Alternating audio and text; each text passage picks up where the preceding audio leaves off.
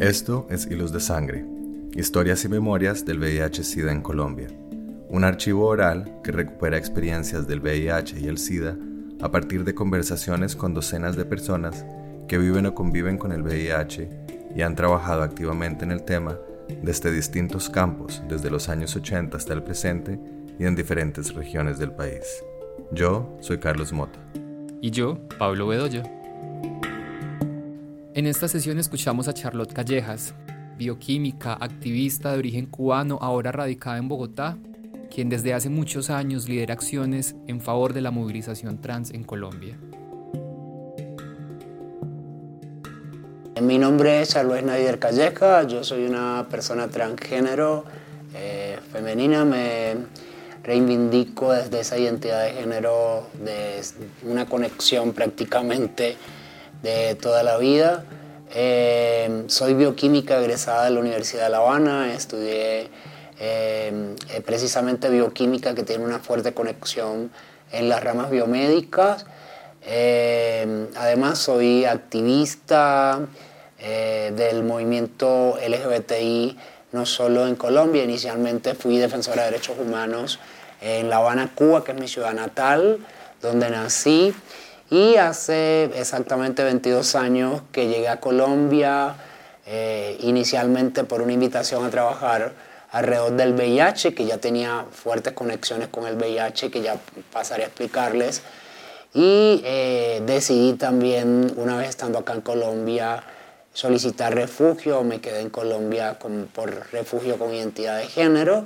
Y hay varios procesos ahí que durante estas más de dos décadas de vivir en Colombia también me han conectado de una manera u otra con diferentes movimientos sociales y lucha, con movimiento social LGBT, pero también con el movimiento social de mujeres, el movimiento social de comunidades negras, afrocolombianas, raizales y palenqueras, por mis raíces, mi cultura y mi religiosidad, eh, con el movimiento de migrantes y por supuesto con el movimiento de VIH que tengo, van a ser yo diría más de 30 años de interrelación e interconexión. Eh, como bien decía, eh, mi relación con, VIH, con el VIH empezó en Cuba. Eh, primero me acercó al VIH el hecho de que tengo una gran amiga, mujer transgénero, que fue diagnosticada muy, muy rápido durante lo que tiene que ver con el curso y el tiempo de la pandemia en Cuba. esta amiga mía fue diagnosticada alrededor del año 1988 y ahí empieza mi conexión. Casualmente yo también me encontraba estudiando ya en la Universidad de La Habana, en mi pregrado, que de, lo que tiene que ver con la bioquímica, como bien decía, y empecé a indagar, empecé a indagar, a interesarme por el tema, me acerqué al Centro de Educación, eh, en Cuba Centro de Educación para la Salud, eh, y, a otros, y a otros establecimientos que empezaba en Cuba el primer caso diagnosticado fue alrededor de 1986, entonces era, una, era muy reciente también la pandemia en Cuba cuando diagnosticaron a mi amiga, eh, acompañé todo su proceso hasta que ella eh, falleció eh, y posteriormente desafortunadamente también no solo desde la experiencia de convivir con ella, también como cuando me gradué estuve un tiempo vinculada a procesos o programas de prevención o preventivos. Y eh, en el año 1996, luego de tener una relación de pareja estable de muchos años, eh, mi pareja fue diagnosticada y automáticamente, posteriormente, me diagnosticaron a mí conviviendo, eh, o sea, viviendo con VIH precisamente en 1996. Entonces también he tenido esa parte de la convivencia con alguien cercano que me, que me llevó a interesarme por el tema, pero eh, también desde mi campo profesional y, en el estudio de preparación de mi campo profesional y luego que me gradué. Y eh, yo me gradué en 1992 como bioquímica y cuatro años después terminé siendo diagnosticada por VIH por una situación, como ya les decía, de mi pareja estable y uh, hay unos procesos un poco complejos de mi pareja y eh, cómo se infectó y cómo terminó infectándome. Entonces, realmente, y automáticamente en 1996 empecé a acercarme ya desde el tema VIH activista, sea, el tema VIH como activista lo empecé desde 1996, inicialmente con un grupo de apoyo, eh, y posteriormente con otras personas alrededor del año 1998 ingreso al Centro Nacional de Prevención de las Infecciones de Transmisión Sexual VIH-Sida en Cuba a eh, trabajar en la línea de ayuda a personas viviendo con VIH, que precisamente ese centro se crea en 1998 en Cuba como eh, un derivado o, o, como una institución que deriva de la Dirección Nacional de Epidemiología y del Centro de Educación Sexual. Entonces allí desde la línea eh, de personas viviendo con VIH, pero también desde eh, formar parte eh, de otros procesos, me vinculo ya fuertemente a lo que tiene que ver con el activismo en VIH y hasta llegar a Colombia, que seguí también trabajando el tema de VIH durante muchos años acá.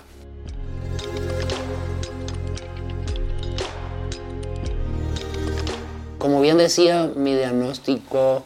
fue en 1996, yo fui diagnosticada a partir de que mi pareja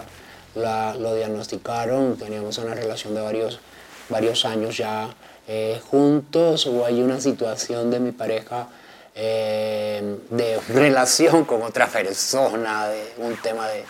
de infidelidad que me dio. Eh, el, a pesar de haber trabajado y haberme preparado mucho en el tema, de haber tenido la cercanía con esa amiga mía y ver el desenlace fatal que tuvo mi amiga, por obvias razones, cuando mi amiga fue diagnosticada. Eh, no había muchos avances cuando yo fui diagnosticada en Cuba, no había muchos avances tampoco en materia de lo que tiene que ver con medicamentos o terapias antirretrovirales como hay en la actualidad. Realmente eh, los medicamentos que utilizábamos en Cuba eran para estimular la respuesta inmunológica utilizábamos inmunomoduladores, interferón, factor de transferencia. Eh, teníamos un sitio específico en Cuba que las personas que nos diagnosticábamos éramos recluidas y aisladas del resto de la comunidad, que era llamado el Sanatorio de Santiago de las Vegas en Cuba, que era custodiado por, por las fuerzas militares en Cuba y toda una serie de características, porque era la, la contención que hacía frente a la pandemia Cuba, eh, pensando, creyendo que aislando a las personas viviendo con VIH se iba a contener lo que tenía que ver con el pico de la pandemia y que realmente otras personas no se infectaran. Eh, las primeras personas que llegaron a Cuba diagnosticadas fueron personas, eh, o los primeros casos que tenían que ver con casos de personas internacionalistas, médicos, otras personas que habían ido a Angola a ayudar y hacer todo el proceso y a África, el continente africano. Y em, por eso también las características de que muchos nos aislaron de, y en la medida que íbamos saliendo otras personas que diagnosticadas nos aislaban también. Entonces ya convivíamos. Eso duró más o menos hasta 1999, que ya después las personas empezaron a tener un proceso ambulatorio de ir y venir y a insertarse ya en la sociedad y empezar a trabajar cuando se crea en 1998 el centro. El impacto del VIH, a pesar de tener conocimientos alrededor de él, créanme que nadie espera, y más en un momento eh, de la pandemia que era muy reciente, al menos en América Latina la mayoría de los casos, tanto en Colombia como en Cuba, eh, datan del 86, 87, 88, como en otras partes de América Latina. Y era muy reciente cuando nos diagnosticaban eh, por mucho conocimiento que uno tenía, no es el conocimiento que hay actualmente. Lo primero que uno pensaba era inmediatamente de que la vida se había acabado, se iba a acabar la vida. Era, era lo primero que nos pasaba por la mente. O sea, y quiero partir de allí, porque decir otra cosa sería mentir y no reconocerlo. O sea, para mí fue un impacto muy duro. O sea, yo en el momento que me diagnosticaron, yo pensé que el mundo iba a acabar, o sea, que la vida, que ya no tenía eh, futuro, que me vi eh, muy afectada psicológicamente. Eh, pasé un proceso muy de depresión, angustia, muy fuerte. no quería hablar con nadie. Eso fue bastante complejo entre lo que, media, que me diagnosticaron en mi ciudad natal donde yo nací que era la ciudad Camilo Cienfuegos del Este y que me notificó la epidemióloga al tiempo que ya me, me iban a recluir. Pasaron varias semanas, decirle a mi familia no fue nada fácil. Eh, decirle a mi mamá fue bastante complejo. De hecho, tuve que intermediar. Yo primero le dije a alguien que era muy cercano, una tía mía y a una prima para poder. Eso fue todo un drama, no solo para mí, sino también un impacto muy, muy fuerte en aquel momento porque SIDA, VIH, realmente, eh, o sea, diagnosticarte muchas veces también ni siquiera te decían que era VIH positivo. En ese momento, cuando me diagnosticaron a mí, te diagnosticaban con que tiene SIDA y ya la palabra SIDA tiene un impacto demasiado, o tenía demasiado en ese contexto negativo. Y, así, y prácticamente lo primero que uno pensaba, ya no hay nada que hacer. O sea, ya acá pueden pasar un par de años, pero me va a pasar como le pasa a la mayoría de la gente que ya yo había vivido y que tenía cercanía, que habían fallecido y muerto. Entonces fue un impacto bastante, yo creo que tuve una crisis em, que yo recuerde mm, muy, muy de mucha depresión, unos seis meses, quizás siete meses, muy deprimida, muy porque, o sea, no veía razón tampoco de, de, continuar. Eh, yo creo que también el hecho, agradezco también la interacción con otras personas viviendo con VIH, quizás no era lo más ideal estar aislado, pero el hecho de convivir a diario con otras personas en ese espacio eh, también me permitió empezar a mirar otras cosas. Bueno, si voy a vivir un par de años, tres, cuatro, lo que sean, lo voy a tratar de vivir lo mejor posible. Fue también ya a los siete meses que empecé a reaccionar y dije, no, yo tengo que hacer algo con esto. Sea, esto no puede ser el centro de todo el tiempo, echarme a deprimirme y que voy a morir y ya. Entonces, eso sucedió eso,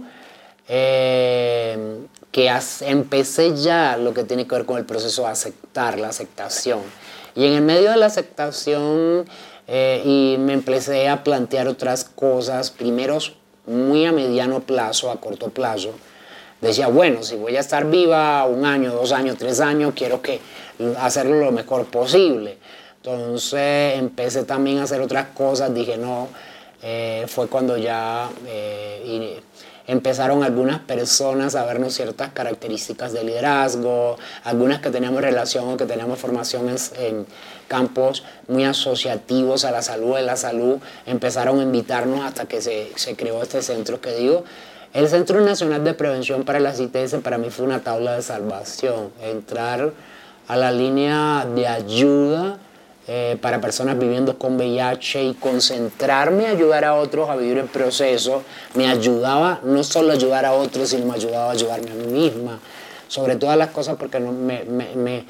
me permitía no estar pensando en muerte inmediata, sino estar pensando en ese diario vivir en otras cosas. Y ahí empezaron a surgir otras iniciativas eh, eh, de otros proyectos que para mí también me dieron cosas muy maravillosas. Además,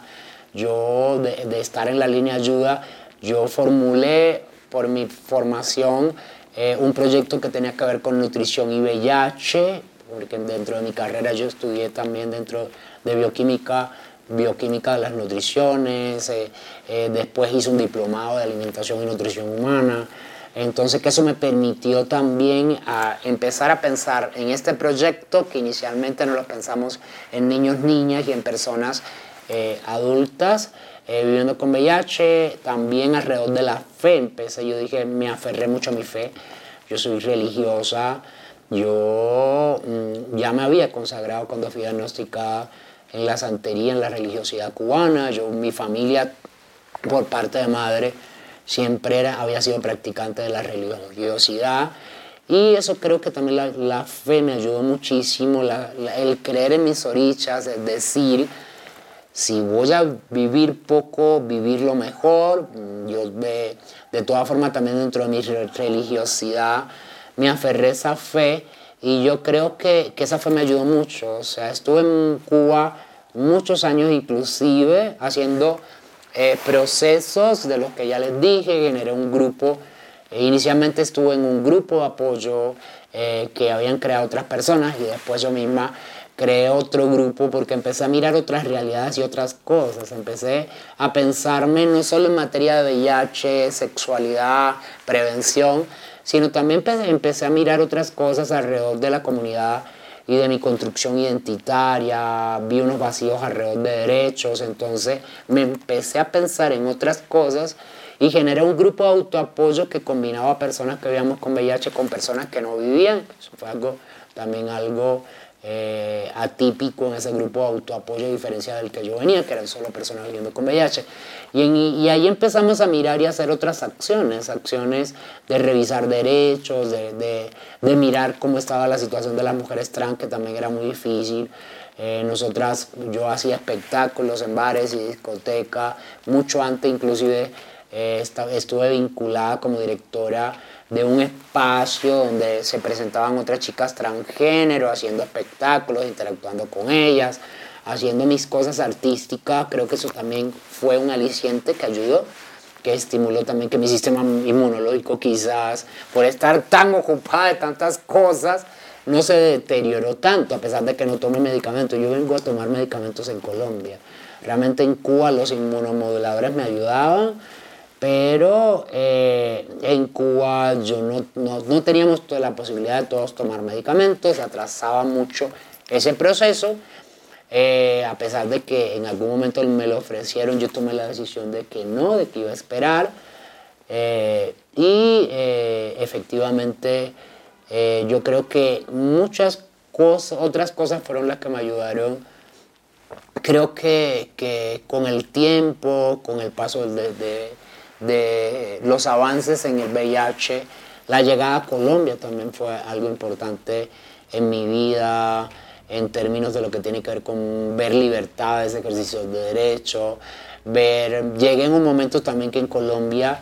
eh, ya habían ciertos procesos alrededor de la prevención, la atención de personas viviendo con VIH y algunos grupos de autoapoyo y pude insertarme en esos procesos fácilmente y empezar a construir cosas.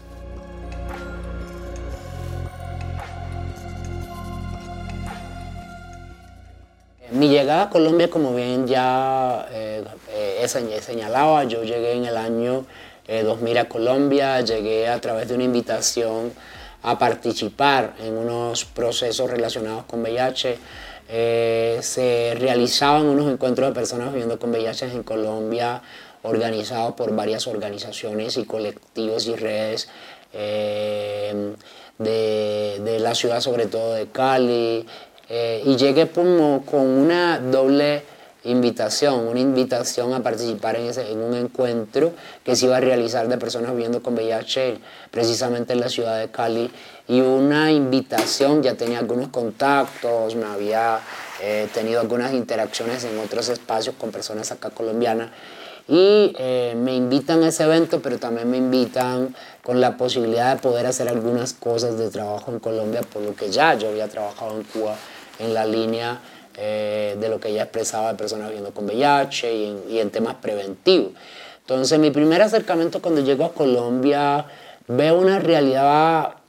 mm, un poco similar a Cuba, aunque no totalmente igual a Cuba. O sea, tiene, eh, llego acá, claro, en Cuba éramos mm, no tantos casos como en Colombia, pero eh, empiezo a interaccionar también con personas eh, muy valiosas, entre ellos. Eh, uno de, de, los líderes acá en Colombia con los cuales empiezo a tener el primer acercamiento es con Germán Ricón Perfecti, varios líderes que tienen que ver con lo que se conocía como líderes en acción, con Rafael, con Mauricio, con con mi gran amigo que adoro, porque prácticamente yo llegué a Colombia y ya los cuatro días mm, hicimos una amistad tan grande, eh, un gran líder que ya no está vigente, que no está vivo, disculpen,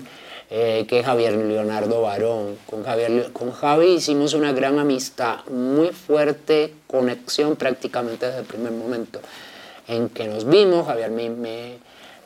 con Javier, eh, a través de Javier, llego también a conocer otros procesos e interactuar con otras eh, lideresas mujeres, Miriam Cosio, entre otros, eh, Osvaldo Rada, entre otras personas que él me conecta con ellos y me conecta también con la Liga Colombiana de Lucha contra el SIDA, con la Liga Colombiana de Lucha contra el SIDA, que también le agradezco mucho, es una entidad por la cual yo pasé y trabajé allí durante muchos años. Eh, y eh, me acuerdo que cuando yo llegué había como esa idea naciente de crear la Red Colombiana Personas Viviendo con VIH, llegó un momento también propicio y empecé a participar en varios procesos e interacciones con estos líderes y lideresas. La situación eh, era bastante compleja, ya, ya expreso en términos de lo que tiene que ver con la transmisión del VIH, eh, no, era no era muy lejana la realidad tampoco, a pesar de que había medicamentos, ciertos medicamentos que yo no conocía, que, prácticamente los vine a conocer acá. Eh, tampoco era que el acceso a los tratamientos fuera universal para todo el mundo, eh, sino que muy pocos también tenían la posibilidad de acceder a los medicamentos. Había muchas barreras también de acceso a los medicamentos, pero eh, creo que había mm, algunos programas que iniciaban fuertemente o que se empezaban a consolidar en Colombia en diferentes partes del país. Yo tuve la oportunidad cuando llegué no solo de estar en Bogotá, sino de viajar a la ciudad de Ibagué, allá interaccioné también con la Corporación Amigos de Lucha contra el VIH-Sida. Entonces me mantuve durante el año 2000 y 2001 viajando mucho entre Bogotá, la ciudad de Bogotá y Ibagué, que era la ciudad natal de, de Javier Leonardo, que también me, llevó allá. Allá conocí a grandes amigas y amigos en, en, en Ibagué. Eh, hice conexión con también muchas mujeres transgénero, o hay cierta empatía con mujeres viviendo con VIH eh, transgénero, igual que acá en Bogotá.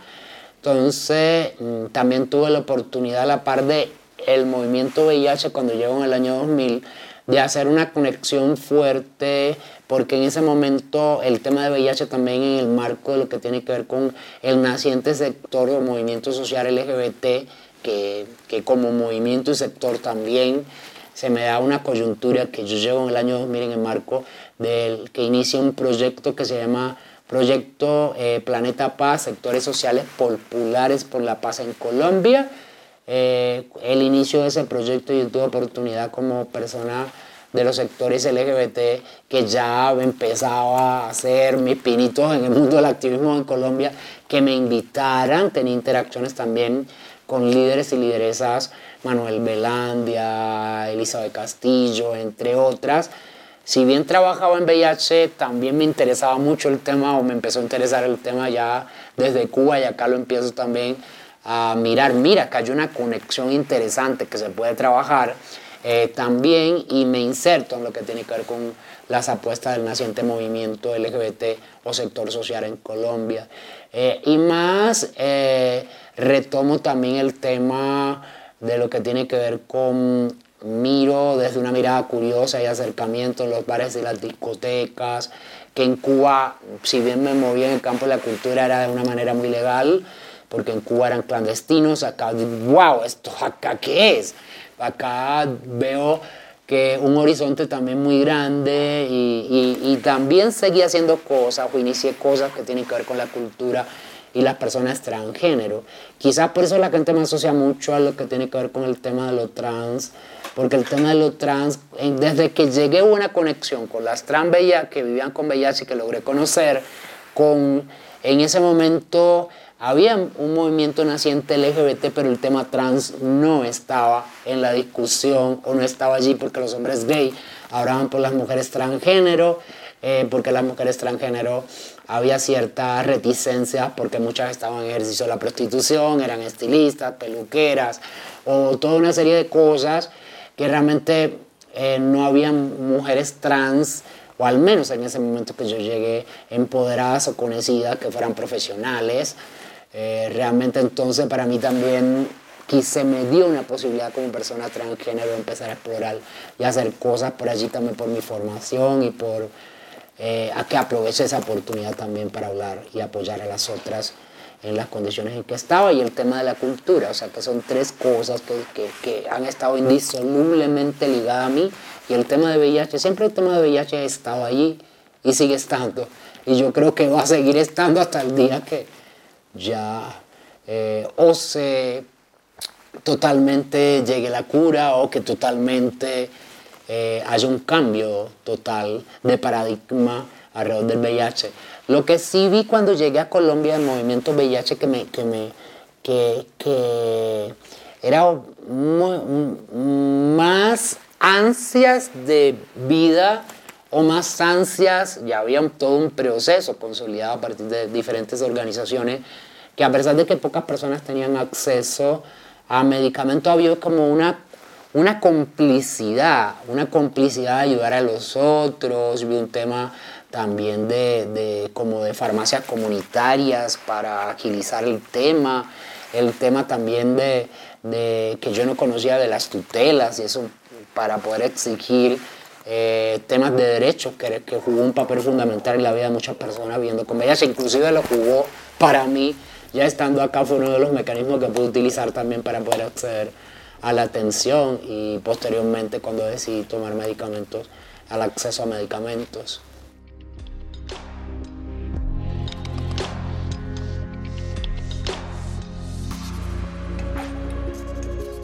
Algo muy eh, sui generis como eh, quiero manifestar en Colombia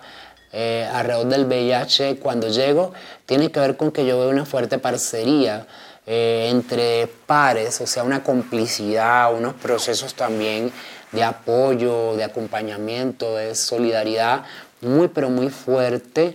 que lo vi acá en Colombia eh, no solo en el marco de los grupos de autoayuda o los procesos que hacían las personas viviendo con VIH, eh, sin de abanderarse también en temas de lo preventivo, de la atención, de la exigibilidad de los derechos, sino veo una complicidad también alrededor de todo lo que tiene que ver también con con, con eh, las personas lesbianas, las personas gays, de apoyo y acompañamiento inclusive a sus, amigos viviendo con VIH,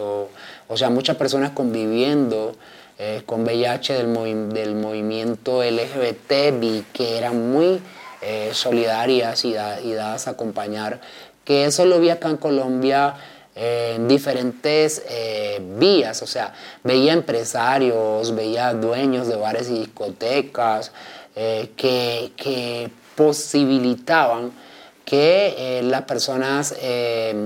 viviendo con VIH, mayoritariamente los hombres gays, las, las viviendo con VIH o las mujeres trans, pudieran tener algunos espacios de esparcimientos, como decía, era muy fuerte yo en la época también donde había varias mujeres transgéneros que hacían espectáculos y bares en las discotecas y muchas de ellas viviendo con VIH y una manera de ellas poder sobrellevar realmente eh, esa carga de vivir con, con el VIH o algunas con el síndrome era el poder estar ofreciendo su arte, su cultura, eh, esa relación con los dueños y los bares y de ir a recrearse, inclusive en momentos inclusive que ya no tenían eh, espectáculos, que también como decía, me parece bastante eh, sui generis. yo los bares y las discotecas también jugaron un papel fundamental eh, en mi parte artística, cuando los empecé a explorar, a presentarme. Yo había mencionado a Javier, no solo logramos con él compartir complicidades alrededor de la creación de la, de la red colombiana de personas viviendo con VIH y todo el papel que él jugó protagónico eh, con otro gran activista que, colombiano que ya no vive hace mucho tiempo acá, que es Sergio. Sergio también jugó un papel fundamental en lo que tiene que ver con la creación. Pero con Javier tenemos una cercanía y una complicidad. Yo viví también mucho tiempo entre el año 2000 y 2001 hasta el 2002 eh, con Javier Leonardo Barón. Compartimos mm, mi primera estancia acá en, en Colombia, luego yo mudarme hacia el norte, que duré como cuando llegué un par de meses me mudé hacia el sur a una casa con Javier Leonardo. Eh, con él íbamos a bares, discotecas, nos divertíamos. No todo era trabajo, eso también hay que reconocerlo, sino que... Y, veía una cosa muy interesante porque, y hay que contarlo, es que muchos dueños, y en mi trabajo también lo pude contactar luego que empecé a trabajar en la Liga Colombiana de Lucha contra el SIDA, como bien ya decía, en el año 2001, eh, yo llegué en el 2000, estuve yendo y viniendo de Bogotá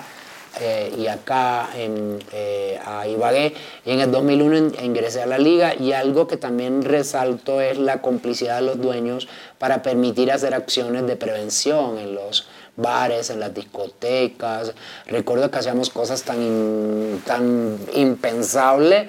como que se le ocurrían muchas de ellas, muchas veces a Javier Leonardo, de hacer talleres de prevención en los cuartos oscuros que habían en los videos. O sea, eh, poníamos como especies de unas luces neón, le pedimos permisos a los dueños y entrábamos allá a esos sitios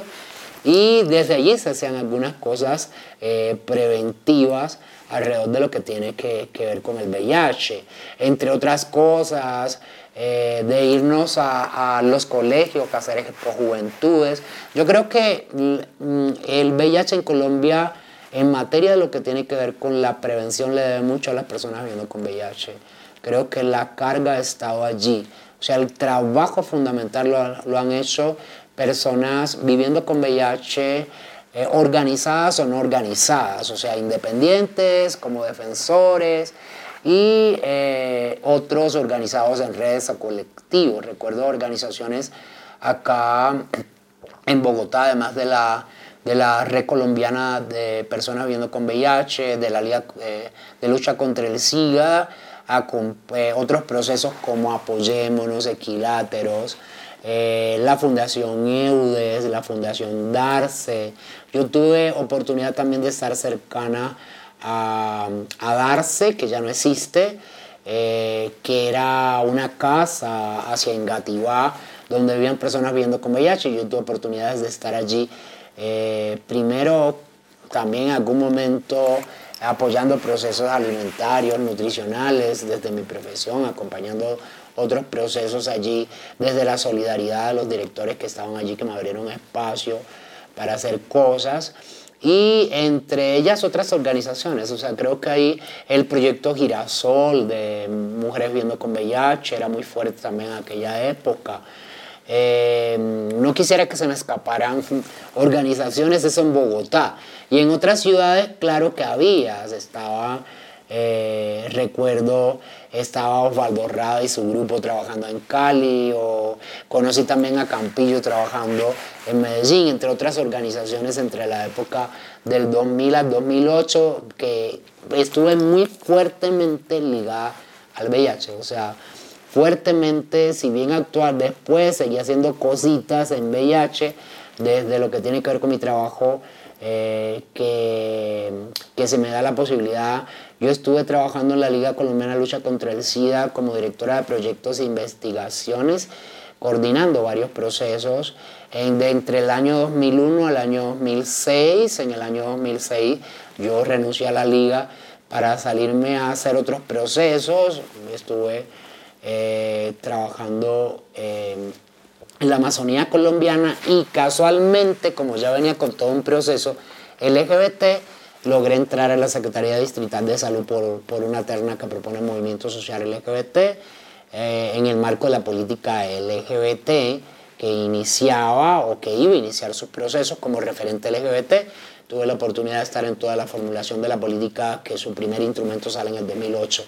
Y, eh, pero cuando ingreso, uno de los temas fuertes que seguí trabajando fue VIH varios años. O sea, en los servicios amigables, en, los procesos de, de, de, ofertas a través de las redes integradas, dando línea y acompañando el proceso de hacer prevención. Estuve también formando parte del MSP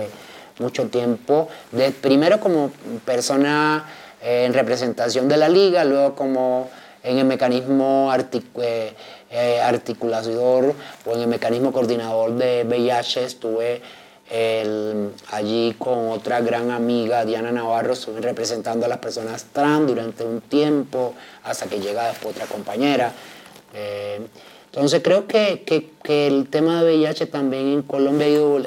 evolucionando y cambiando. Ya no hay la misma visión alrededor de la muerte por las posibilidades que tenemos de medicamentos. Vivimos momentos de duro eh, proceso de no acceso a momentos de que hoy en día, si bien hay barreras, a veces hay desabastecimiento, no es la realidad que se vivía hace 22 años acá o, o 15. O sea, creo que que de todas formas ya una sabe que con los medicamentos ha cambiado, tiene mayor expectativas de vida, toda una serie de cosas. Creo que también de todas formas se sigue trabajando, quienes trabajan, o es el centro de su acción todavía. Conozco muchos líderes LGBT que abordan o están allí solo trabajando VIH, que creo que, que es importante seguir haciéndolo. Pero yo me he ido más por otros temas por obvias razones me interesan más el tema de los derechos de las mujeres trans y mis luchas que están allí que, que en algún momento de a poco a poco sin darme cuenta me fueron absorbiendo más tiempo y me fueron alejando del tema VIH.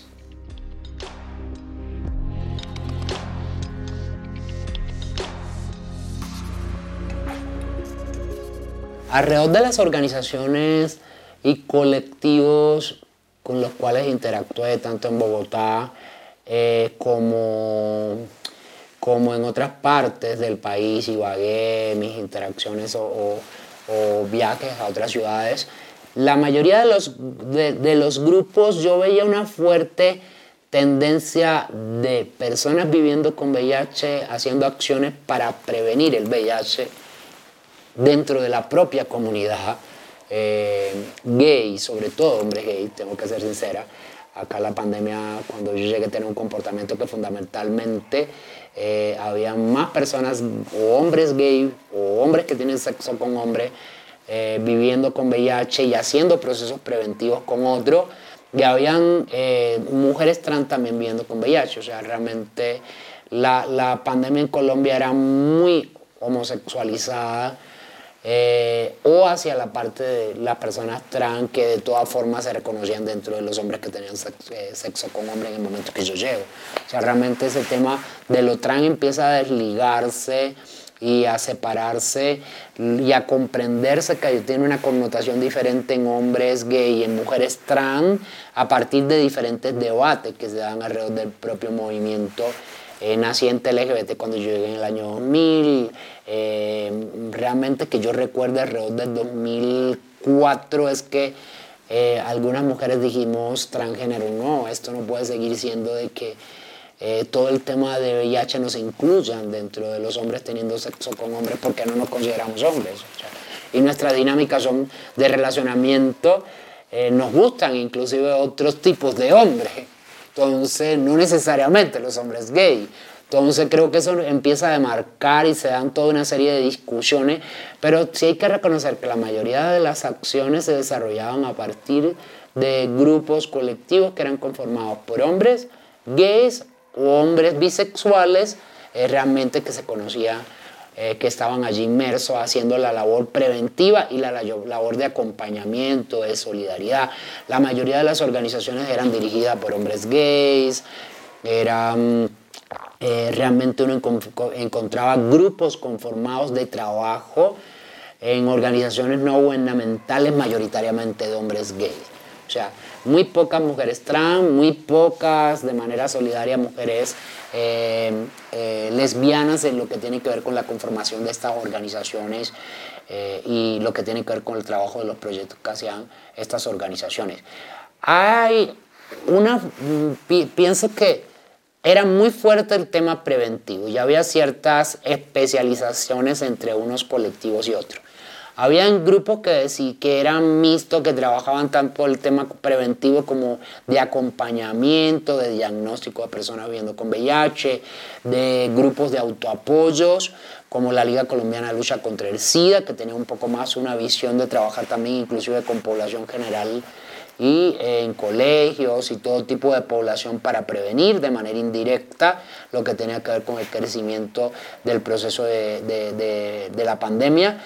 O habían organizaciones que se especializaban todo solo en temas que tienen que ver con personas viviendo como soporte vital o como un espacio inclusive para que aquellas personas que habían sido o que no tenían redes familiares pudieran estar allí y tener el soporte vital como las que mencionaba Darce, Eudes, que eran personas que vivían allí. Eudes, que es una de las pocas que se mantiene y todavía existe, tiene todavía esa filosofía, ¿no? De, de como un espacio de vivienda o habitacional de personas viviendo con VIH que no tienen redes familiares o, de amigos y, que necesitan un espacio para poder vivir, necesitan alimentación, necesitan toda una serie de acompañamiento, inclusive a personas, cuando yo llegué, allí en esos espacios eran personas eh, en estado que ya estaban de lo que antiguamente se llamaba en el discurso estado terminal, como personas que recién diagnosticadas, que no tenían redes y que buscaban estar eh, allí viviendo. Entonces, y, hay, y muy poco naciente también, alrededor del año 2000, habían organizaciones de mujeres y sobre todo de mujeres heterosexuales que yo conozca, solo conocí en aquel entonces, al inicio, si pudiera decir que hasta el 2007, que nace otra, eh, el proyecto Girasol, que tenía sede acá de coordinación en la ciudad de Bogotá, pero era un proyecto nacional, había mujeres de varias partes del país, que eran mujeres realmente que se sentaban a discutir eh, situaciones de ellas, de sus hijos, algunas con hijos, de eh, eh, mujeres fundamentalmente todas, al menos que yo recuerde que las que haya conocido, heterosexuales. Mujeres que se se fueron eh, diagnosticadas o que su transmisión eh, de carácter sexual fue por compañeros heterosexuales, en muchos casos en la complicidad de hablar con algunas de ellas, algunos de ellos porque habían tenido relaciones sexuales con otros hombres. Entonces, creo que esa también es una realidad a veces que es dura para algunas de ellas reconocerla, pero otras lo reconocían que era así. Entonces, em, estaban también, además de esos tres, había una posición muy social comunitaria, preventiva, de acompañamiento de organizaciones mixtas, algunas exclusivamente de personas de no trabajaban la prevención, solo atendían, daban eh, espacio de vivienda, otras eran grupos de autoapoyo exclusivo eh, desde cierta vertiente como el discípulo amado, que era de carácter un poco más religioso y acompañaba a muchas personas viviendo con VIH como personas que no vivían con VIH, que también acudían a ese espacio de fe a, interactuar, pero fundamentalmente hombres gay también. Allí vuelvo y repito la constante hombres gay, alrededor de la fe eh, y otros un poco eh, organizaciones que tenían otros tipos de acompañamiento a personas viviendo con VIH. Eh, por ejemplo, EUDES, además de, estar inmerso en el tema de dar refugio, vivienda, acompañamiento, alimentación y que allí eh, vivieran personas viviendo con VIH, EUDES también tenía una línea de ciertos trabajos con otras poblaciones un poco complejas, privadas de la libertad, o sea, así de, ir a, a, cárceles y hacer trabajo con cárceles. EUDE inclusive cuando yo conocí a EUDE no solo tenía la sede de EUDE, que acá una sola sede en Bogotá, sino había una sede campestre fuera de la ciudad de Bogotá también. Y otra organización también que existiera, Fundamor. Fundamor, yo también tuve cierta cercanía, eh, me apasiona también el tema de trabajar con niños, ya tenía la experiencia de haber trabajado eh, VIH, nutrición con niños en Cuba, y también acá logré eh, hacer una interacción con EUDES y trabajar esos temas, eh, disculpe, con Fundamor, de trabajar con Fundamor y Jorge Cerón también el tema de nutrición con niños y a, través de una parcería Fundamor y Liga Colombiana de Lucha contra el SIDA. Entonces creo que, que, esa era más o menos la tendencia las discusiones estaban muy centradas alrededor del acceso a medicamentos, a terapia, atención integral. Era un debate muy fuerte eh, dentro de las propias personas viviendo con VIH que tenían el peso del trabajo preventivo. Siempre habían encuentros nacionales, nos reuníamos constantemente en encuentros nacionales, encuentros internacionales que empezaban a abrirse la posibilidad de varias personas que participamos recuerdos en congresos, en el, en el Fórum Latinoamericano de, de, VIH-Sida, Congreso Internacional de VIH-Sida. Había muchas discusiones siempre alrededor de diagnóstico, métodos innovadores de diagnóstico, acceso a medicamentos, eh, cómo mejorar la calidad de vida también desde aspectos paliativos, o sea, eran los debates que se daban en su momento, que creo que tampoco no están muy lejanos a los debates que se siguen dando en la actualidad. Claro, hay unos debates más recientes que tienen que ver con otros temas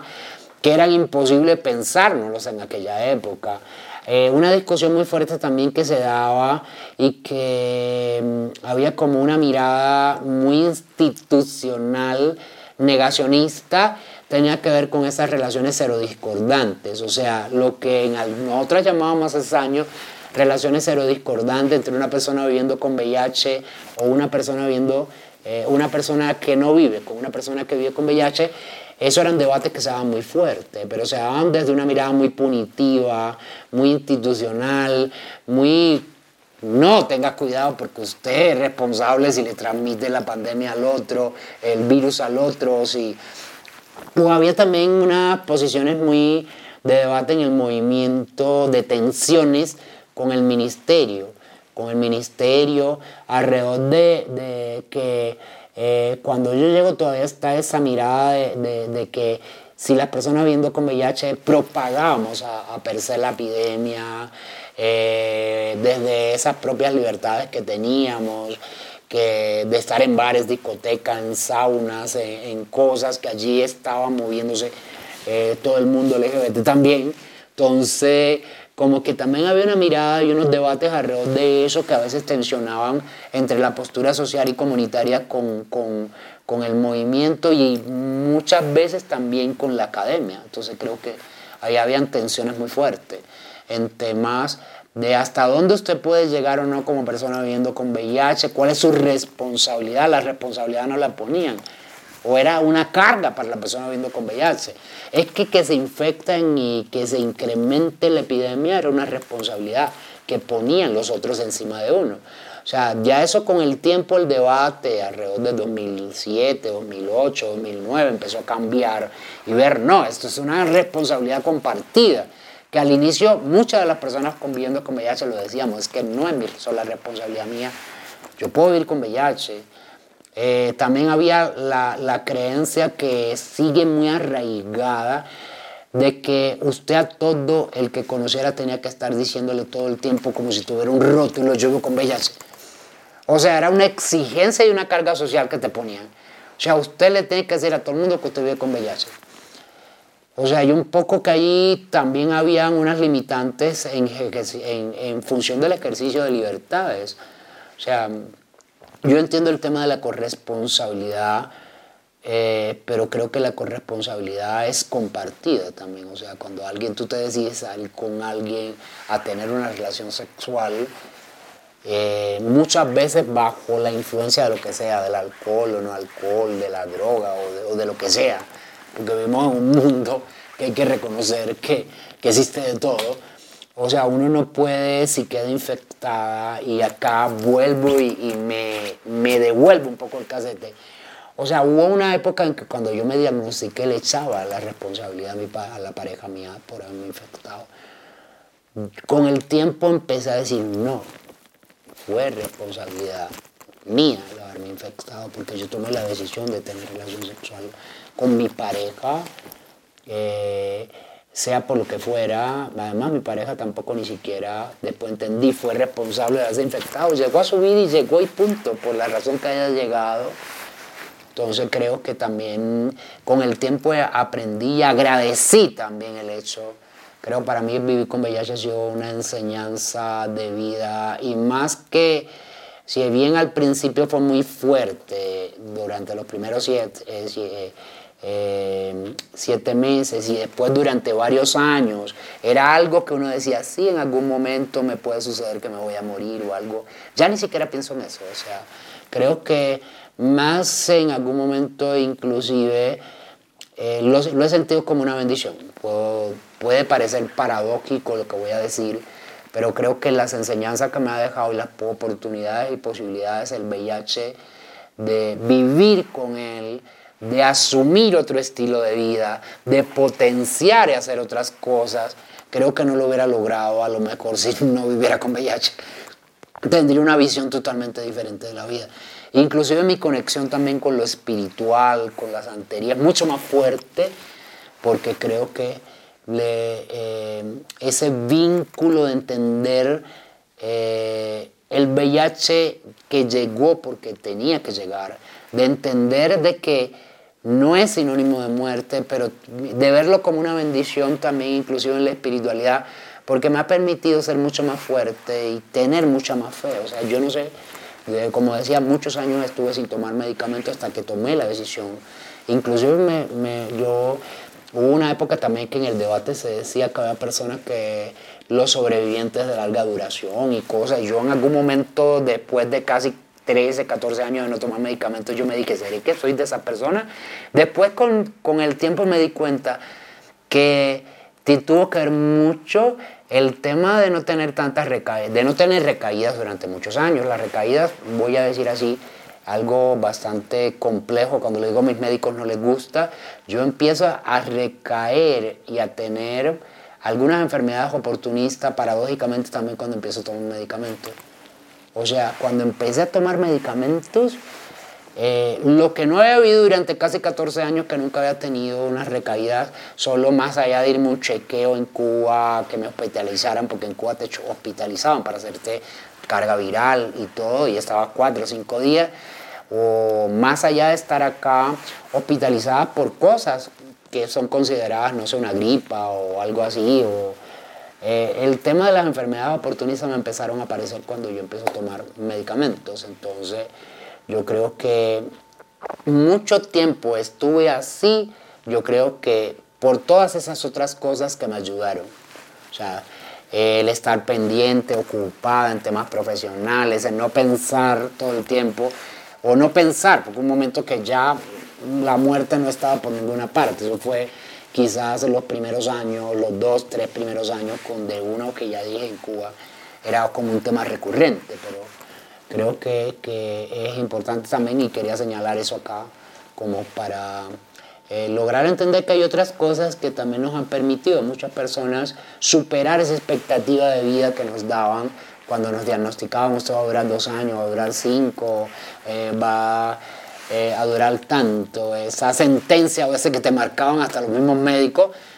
eh, superar eso por la ayuda de otras cosas,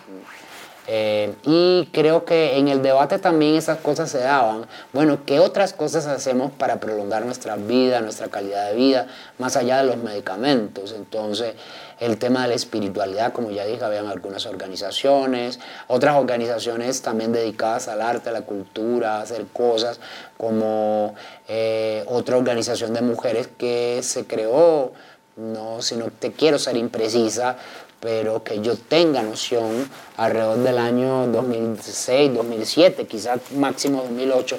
que es Huellas de Artes, entonces con mujeres eh, acá en Bogotá. Y Mayerline, otra gran activista que conocí en Girasol, en el proyecto Girasol con Miriam Cosio. Entonces creo que cada, habían diferentes, es fundamentalmente esas vertientes que ya te dije, algunas relacionadas con fe, con cultura, con prevención o con atención, eh, y las que eran ya internas, de personas internas viviendo como soporte vital. Entonces creo que, y los debates fundamentales esos eran los que se daban y actualmente ni, ni pasarse por la mente de uno el tema de la pre, la post, que es un tema tan reciente, pero que me parece también como fabuloso, o sea, porque creo que eso también ha comprobado o demostró muchas de las cosas que inicialmente no pensamos, o sea, y que también eh, creo que ha cambiado el chip en la gente.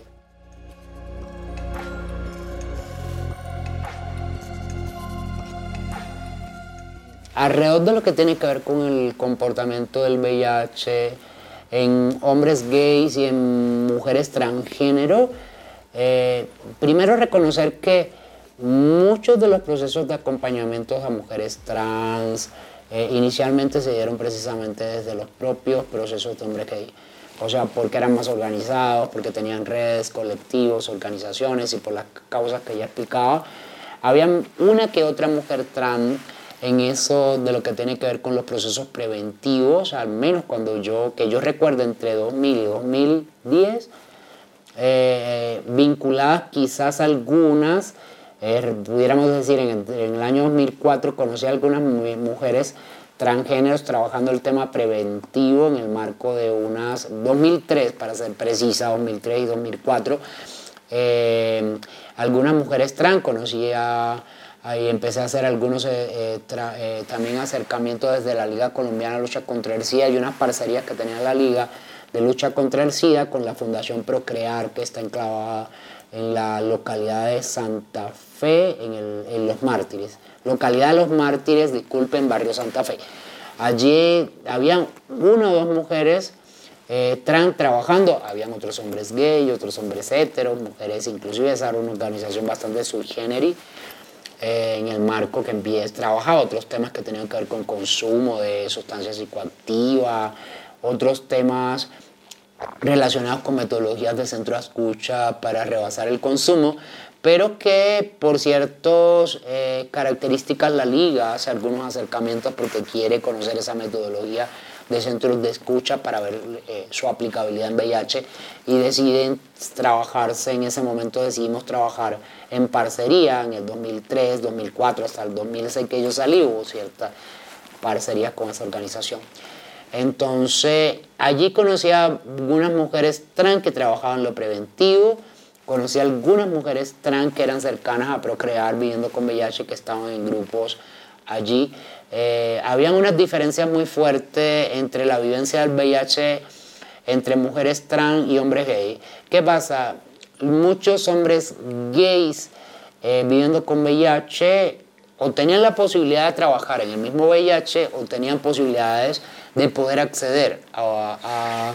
eh, otro tipo eh, de trabajo, ya sea como independiente o desde la empresa privada o desde el sector público. O sea, conocí muchos hombres viviendo con VIH que trabajaban en lo público, que eran enfermeros viviendo con VIH, o, o conocí muchos hombres gay que tenían sus propias empresas o que tenían poder adquisitivo grande. Pero la mayoría de las mujeres trans que yo conocí, desafortunadamente viviendo con VIH, eh, vivían en unas condiciones deplorables. O sea, primero, algunas mm, ya el diagnóstico era también una muerte, no solo por el tema de VIH en ese momento, eh, sino una muerte en el sentido figurado, utilizando una analogía en lo que tiene que ver con lo social. O sea, era una, una condena social y una condena también no solo social sino económica. O sea, muchas mujeres trans eran estilistas o eh, trabajaban en aquel momento en lo que tiene que ver con el ejercicio de la prostitución. No había otras posibilidades. O era estilista o trabajaba, que la mayoría trabajaba eh, en ejercicio de la prostitución. Y uno de los requisitos también que todavía permanece, que me parecen perverso para el ejercicio de la prostitución, era eh, un curso que se llamaba eh, eh, el curso del código de la policía, donde las mujeres tenían, tenían que hacerse la prueba para demostrar que no vivían con VIH. Entonces imagínense, si usted solo podía trabajar como puta o como peluquera, y usted en lo que tenía que estaba el grosor, en, la, en lo que tiene que ver con el ejercicio de la prostitución, usted tiene que demostrar que no vivía con VIH para poder trabajar, ya automáticamente usted iba a quedar en condiciones de riesgo totalmente de no ingreso de ningún tipo. O sea, tenía que rebuscarse de la otra manera. Muchas chicas trans viviendo con VIH también que conocí, diagnosticadas con tiempo, eran habitantes de la calle, eran ciudadanas habitantes de la calle o personas de habitabilidad en calle o en riesgo de habitar la calle por el solo hecho de ser diagnosticada.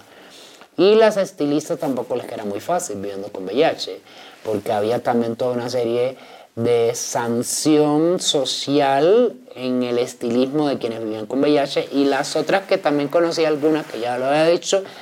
estaban en otro, en otro o generaban ingresos a través de, otro, de otra cuestión de la informalidad, que eran las que vivían en, las que trabajaban, disculpen, vivían, convivían en el mundo de la cultura, los bares y las discotecas, que tampoco era fácil. O sea, imagínese a alguien viviendo con VIH en aquel entonces, entre el 2000 y el 2010, o desde antes, algunas ya venían diagnosticadas en el marco de, de, no,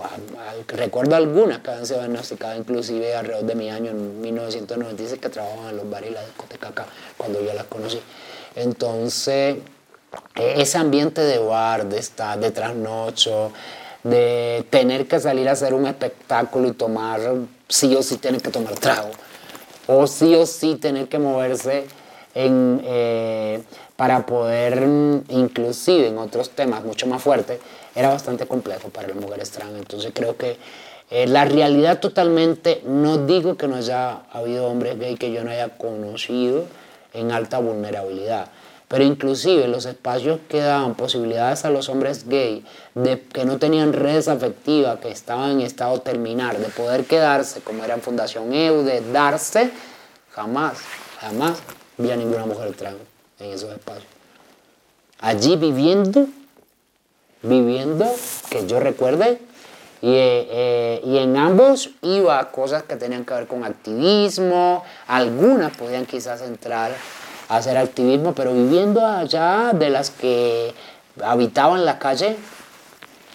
no, no, no recuerdo. Entonces son realidades totalmente diferentes. Eh, las mujeres están también viviendo con VIH en los espacios de toma de decisiones era muy difícil estar. Eh, no era posible que el ministerio los invitara o que estuvieran allí, al menos en los primeros cinco años que yo recuerdo de estar acá en Colombia, ya cuando nosotras algunas empezamos a posicionar, a demostrar cosas, llegamos a, espacios o instancias o participamos en eventos pero tenía que una responder a ciertas características. O sea, yo participaba en cosas porque tenía también ciertos privilegios. Tengo que reconocerlo así. O sea, y ciertos privilegios desde mi propia formación, desde mi discurso, desde lo que me veían y las posibilidades de que de todas formas cuando yo iba a los eventos era la coordinadora o la directora de proyectos de investigaciones de la liga. O después era la referente LGBT de la Secretaría de Salud o era la, persona que estaba cercana a la coordinación o las personas que coordinaban Recolvi o que coordinaban entonces o era cercana a procesos de mujeres como Girasol o, o,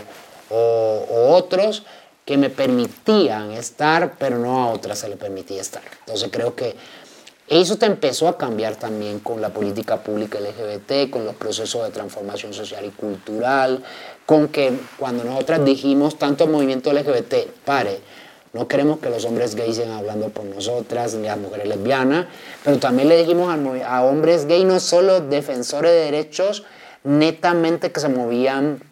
en derechos no relacionados con VIH, sino otros tipos de derechos, matrimonio igualitario, eh, eh, temas de, pensionales, patrimoniales, otras luchas que tenía el movimiento, o los hombres gays y las lesbianas por acá,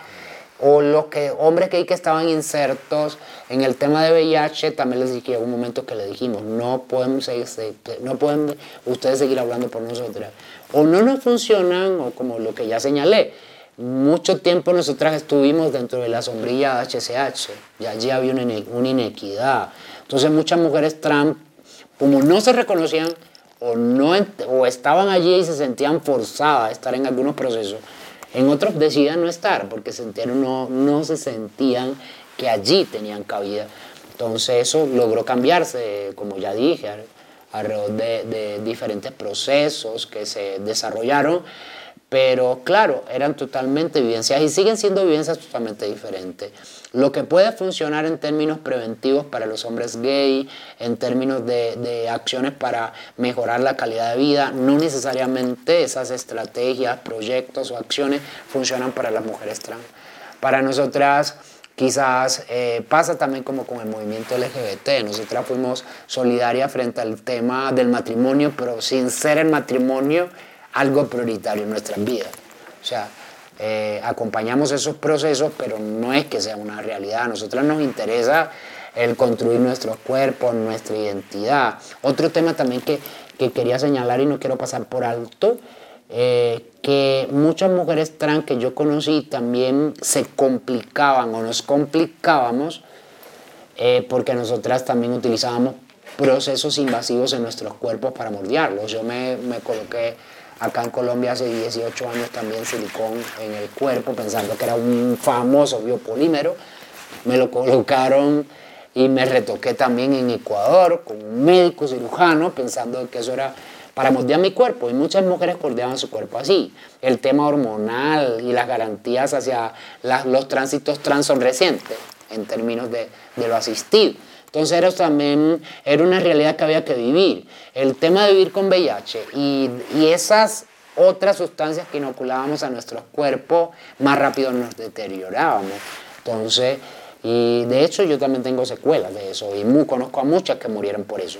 viviendo con VIH, que se aceleró la muerte por eso. Entonces quería como también decir que eso es para poner otros ejemplos de realidades que son totalmente distintas. Entonces creo que hay que las estrategias, ya hay organizaciones en los últimos 10 años, eh, trans que también se especializan en trabajar el tema solo VIH o es uno de sus fuertes, entre otros temas, para trabajar el tema de VIH y, eh, o temas preventivos, como lo hace la red comunitaria trans, lo hace la otra red trans, eh, que eh, no es la de Daniela Maldonado, sino la de Nicole, o hay otras organizaciones como Fundación Santa María de Cali, que también lo trabaja. Durante muchos años también lo empezó a trabajar Corporación Opción, también hubo una organización eh, que aprovecho para decir, creada por Samantha Palacio, que yo estuve en su fundación también participando allí en la conformación, y Henry Cardeño, que era Cortransgénero, que fue una organización que duró dos, tres años. Entonces, como para citar algunas organizaciones que trabajaban VIH o que empezaron a formarse a partir de ciertos procesos de posicionamiento de la voz de propias mujeres trans que empezamos a reclamar en el movimiento LGBT y en el movimiento VIH, tener voz propia.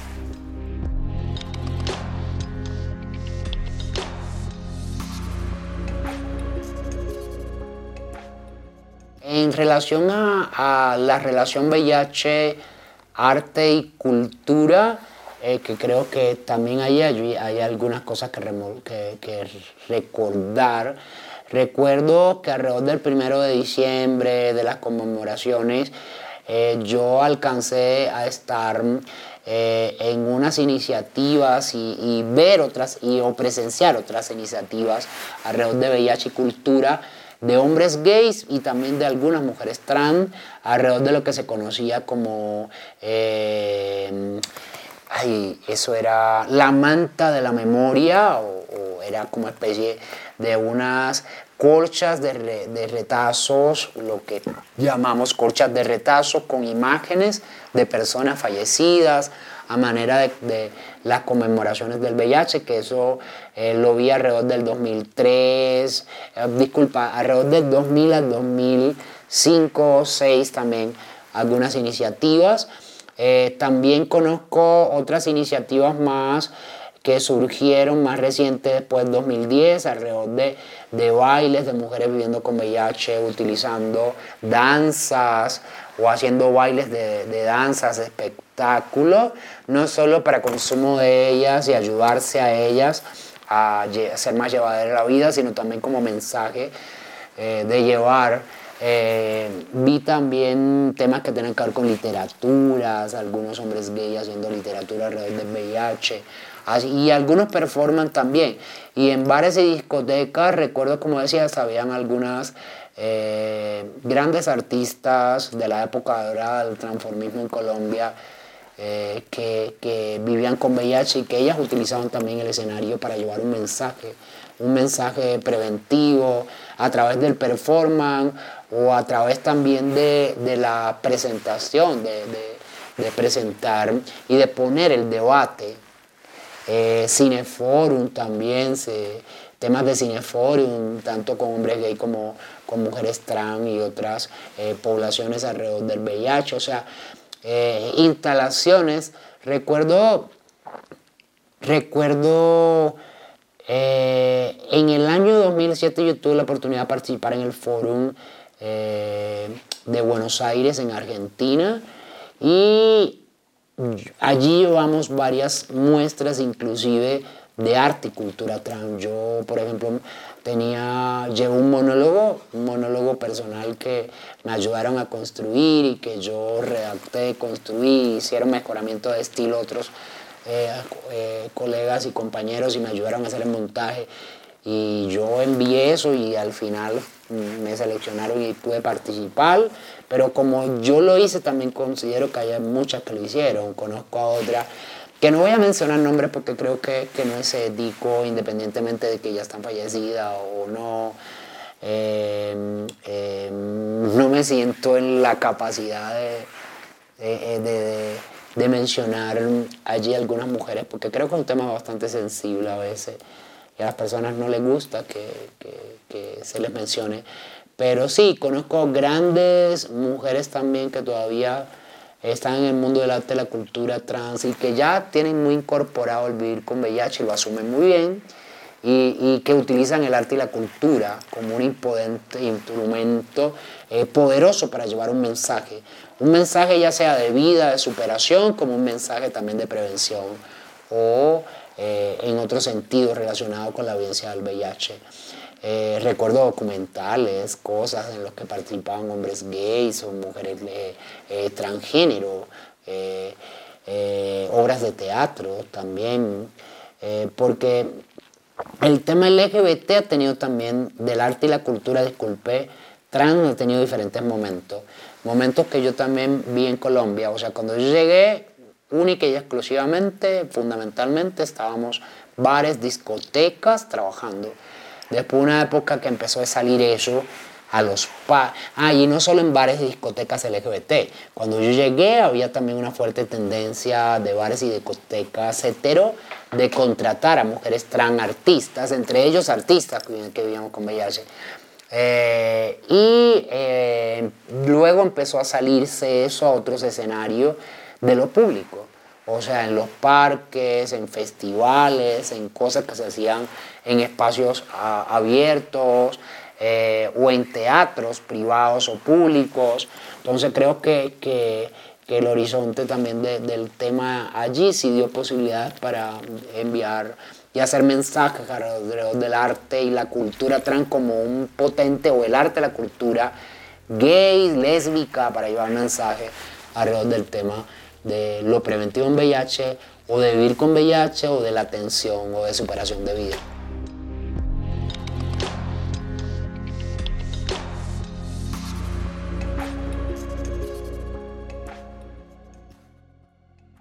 Alrededor de los diferentes momentos del VIH, como bien decía, hay una época, la época de los 80, que es el boom, cuando aparece todo el tema de los primeros casos, diagnóstico,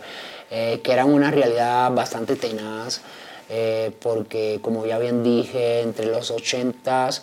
eh, los 80s y los 90s, el deterioro, el impacto de la noticia, la mayoría de las personas que eran que, que eran o se diagnosticaban eran porque ya estaban en estado eh, prácticamente del síndrome de inmunodeficiencia adquirida, o sea, estaba en un estado de deterioro muy grande y eh, había muchas enfermedades oportunistas entre lo que tiene que ver con el, diagnóstico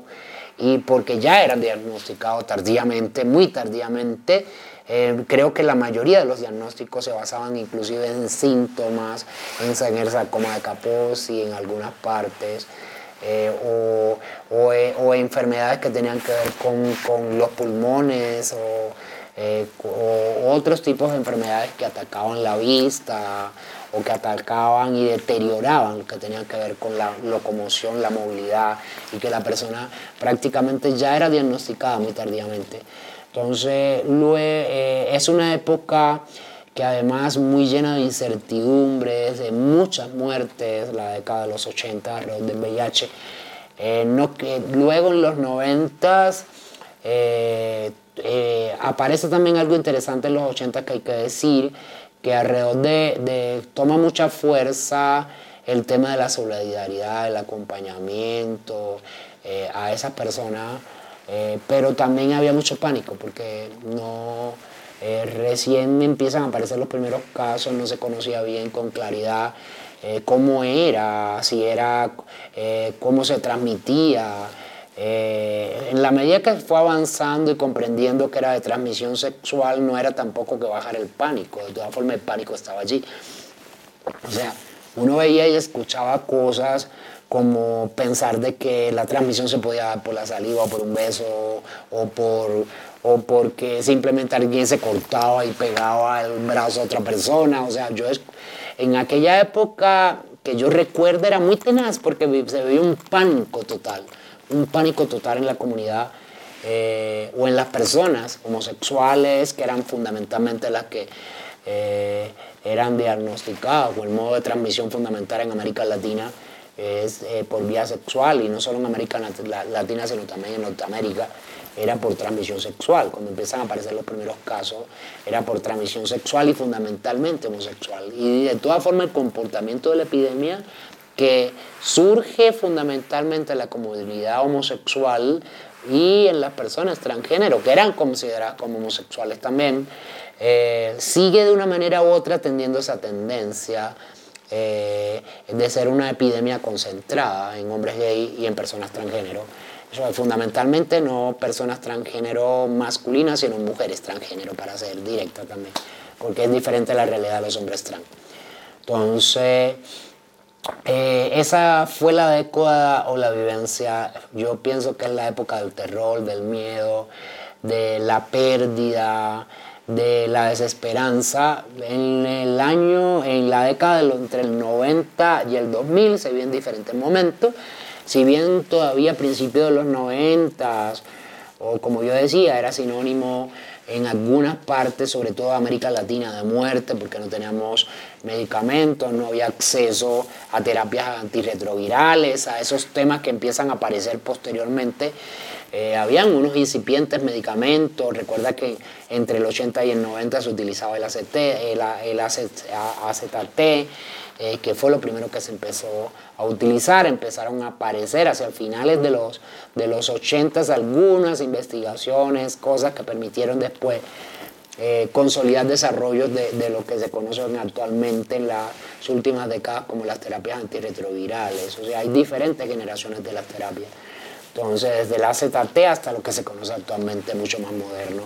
Y que y en términos de, de, los 90 creo que es un tema muy de desarrollo en términos de información, empiezan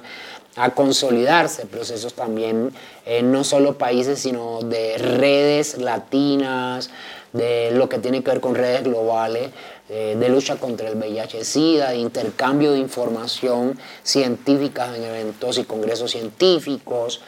eh, que es el boom, yo creo que entre 90, los 90 y el 2000 se hace boom el boom de la información del VIH, empiezan a aparecer otros tipos de alternativas alrededor del VIH y otra mirada ya no solo asociada a muerte, sino cómo alargar la vida y la calidad de vida de las personas viviendo con VIH para que puedan sobrevivir mucho más. En la década entre lo que tiene que ver con la década de los 2000, eh, yo creo que también entre el 2000 y el 2010, sobre todo, eh, eh, en Colombia como dije, en, el, está muy asociado lo que yo conozco, lo que he conversado con otras personas. Eh, entre el 86 y los 88, eh, los primeros casos, al año 2000 se da una, una realidad muy similar. O sea, creo que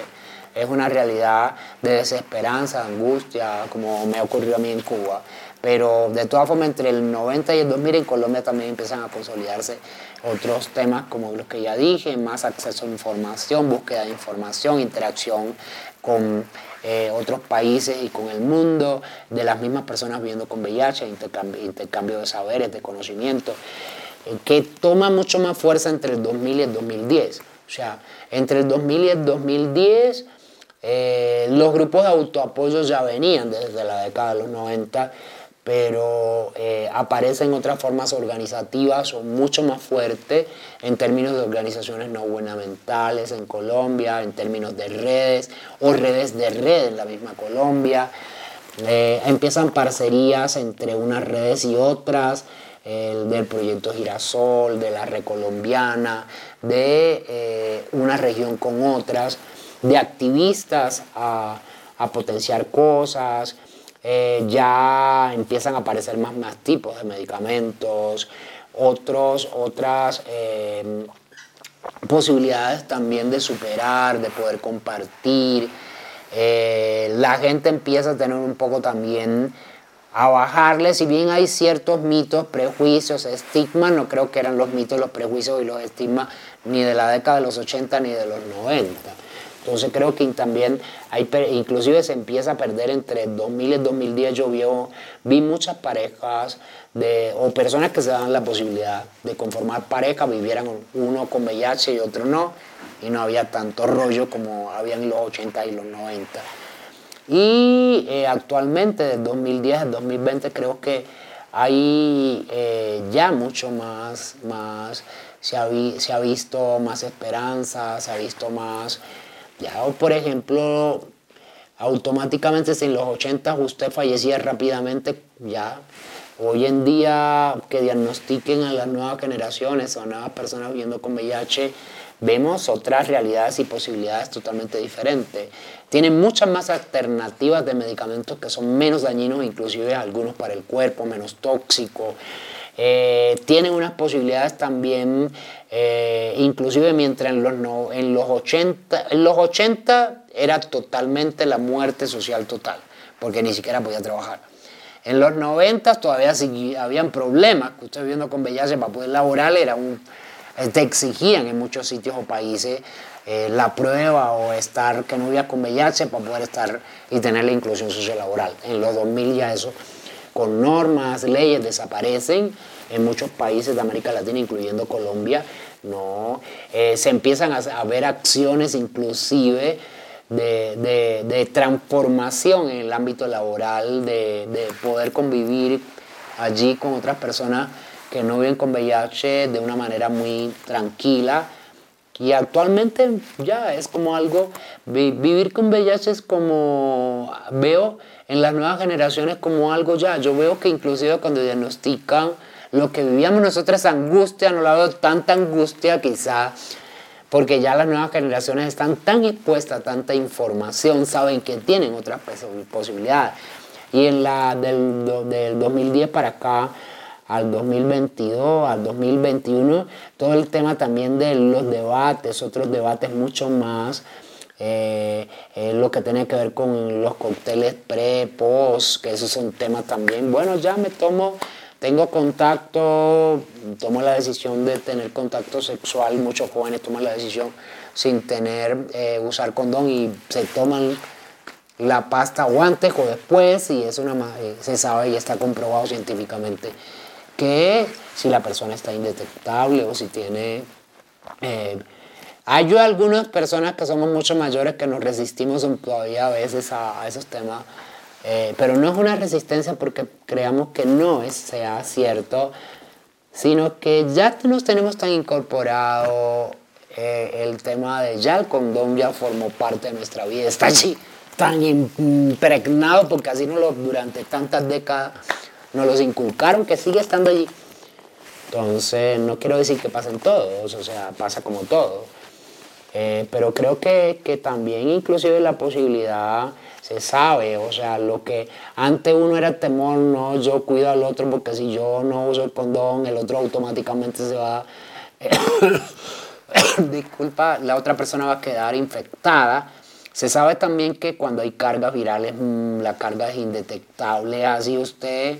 disminuye muchísimo el riesgo de exposición. Entonces creo que el, del 2010 al 2000, del 2021 también veo cambios. hay más apoyos institucionales, hay más programas. Veo que los programas por lo menos tienen una mayor intencionalidad, hay una mayor cualificación de los médicos, era totalmente una realidad diferente de los 80, ni siquiera los médicos sabían. Eso ni en los 90, en los 90 para algunos médicos era muy complejo, porque no sabían cómo tratar, cómo abordar, cómo hacer a pesar de que había medicamentos y había otras posibilidades. Y, los y creo que también el lenguaje de los médicos y la manera de tratar ha cambiado. O sea, eh, antes los médicos mismos ya te sentenciaban. Ya los médicos ya hoy en día te dicen, no, te explican y saben que hay otras posibilidades de poder vivir, convivir sin ningún tipo de problemas o dificultad.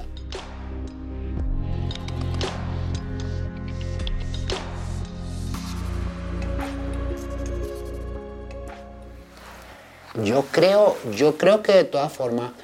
el tema de VIH todavía es porque sigue estando vigente, uno se preguntaría. O sea, y sigue estando vigente porque de todas formas, no hay, uno decir, desapareció la pandemia, no podemos decir, el VIH sigue siendo una pandemia. O sea, eh, ya sea por los sobrevivientes, las personas que están ya, que han sido diagnosticadas de décadas muy atrás, eh, yo creo que no pensaría que hay más personas infectadas. Creo que quizás las personas se dan más posibilidad en la actualidad de poder acceder a testeos y poder saber si viven con VIH o no. Entonces creo que inclusive muchas personas también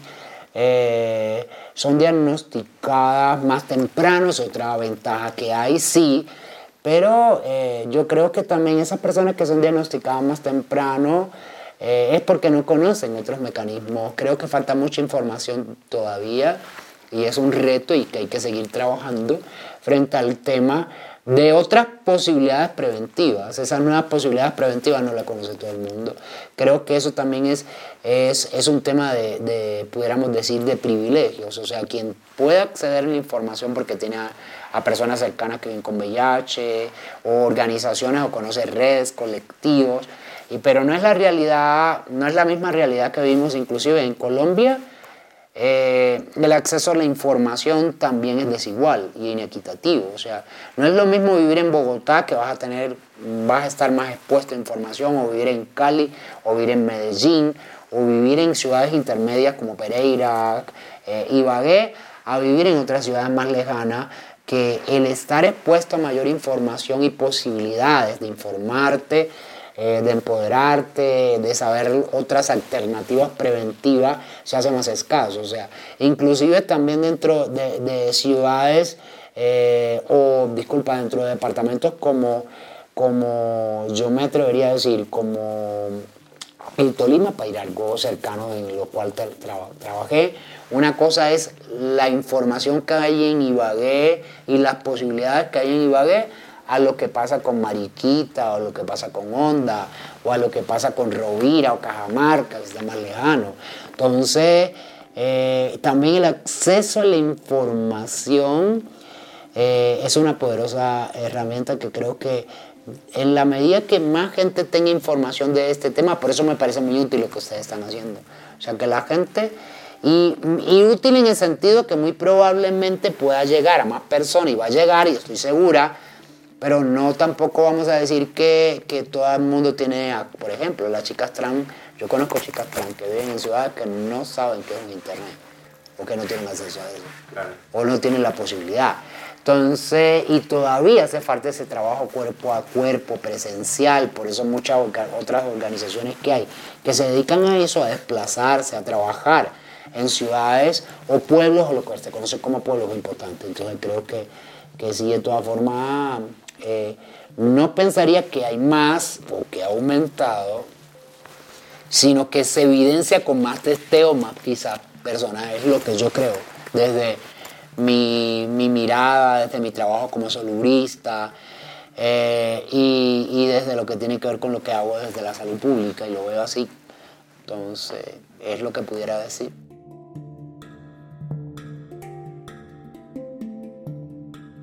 Hilos de Sangre Historias y Memorias del VIH-Sida en Colombia es un proyecto de Carlos Mota y Pablo Bedoya.